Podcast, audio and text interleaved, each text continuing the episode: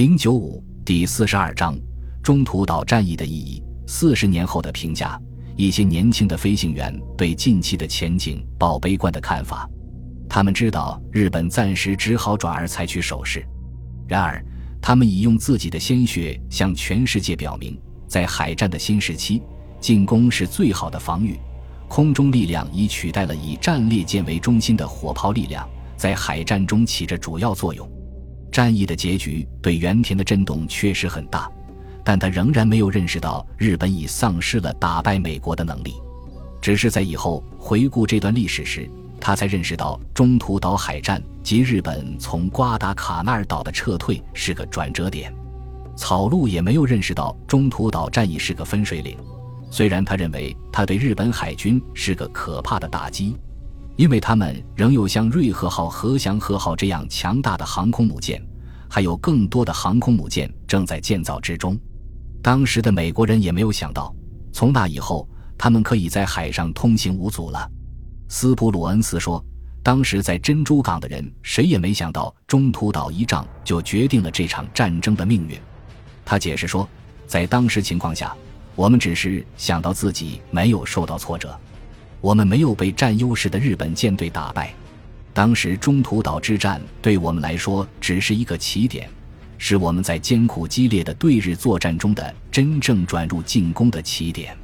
尼米兹强调指出，中途岛战役虽打胜了，但事情才刚刚开始，跨越太平洋的进军还没有开始。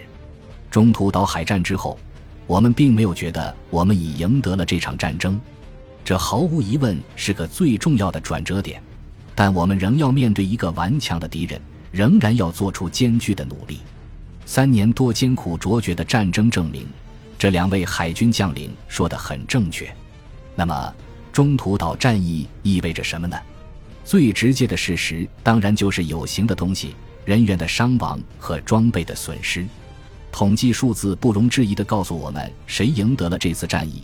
此外，日方还有一艘巡洋舰遭重创，两艘驱逐舰遭中等程度的损坏，不包括两艘相撞的在内，一艘战列舰、一艘驱逐舰和一艘游船受轻伤。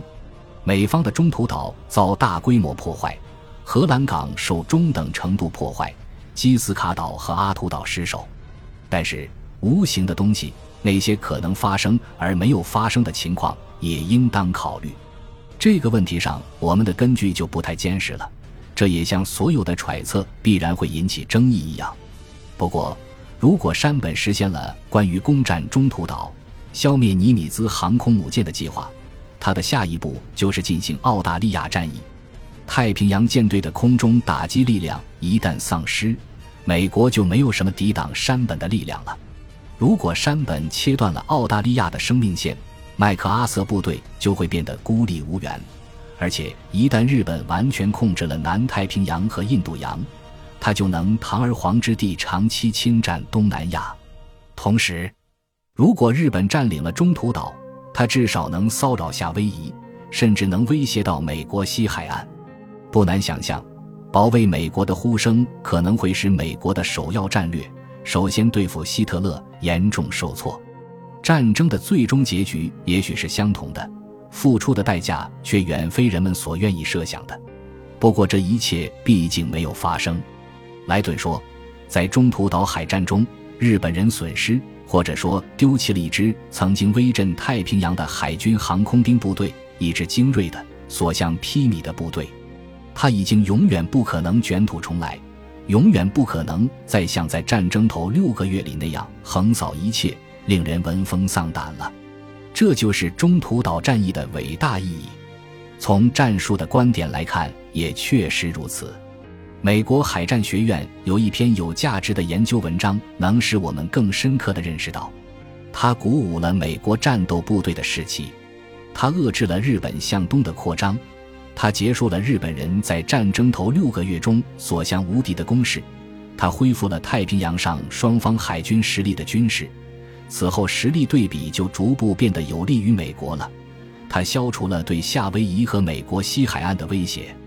联合舰队司令长官希望能尽早与美国舰队进行决战，最好在美国人建造出的舰艇数量还没有占优势之前进行决战。现在他不得不放弃尽早的在遥远的海上进行这场舰队较量的想法，相反，他只能坐等美国人的进攻。由于损失了航母，它的活动范围已被限制在离本土较近的水域，这样，日本人被迫转入了守势。这就是最终的意义。在中途岛海战中。美国人放下了盾，拿起了剑，在以后的交战中再也没有放弃战略攻势。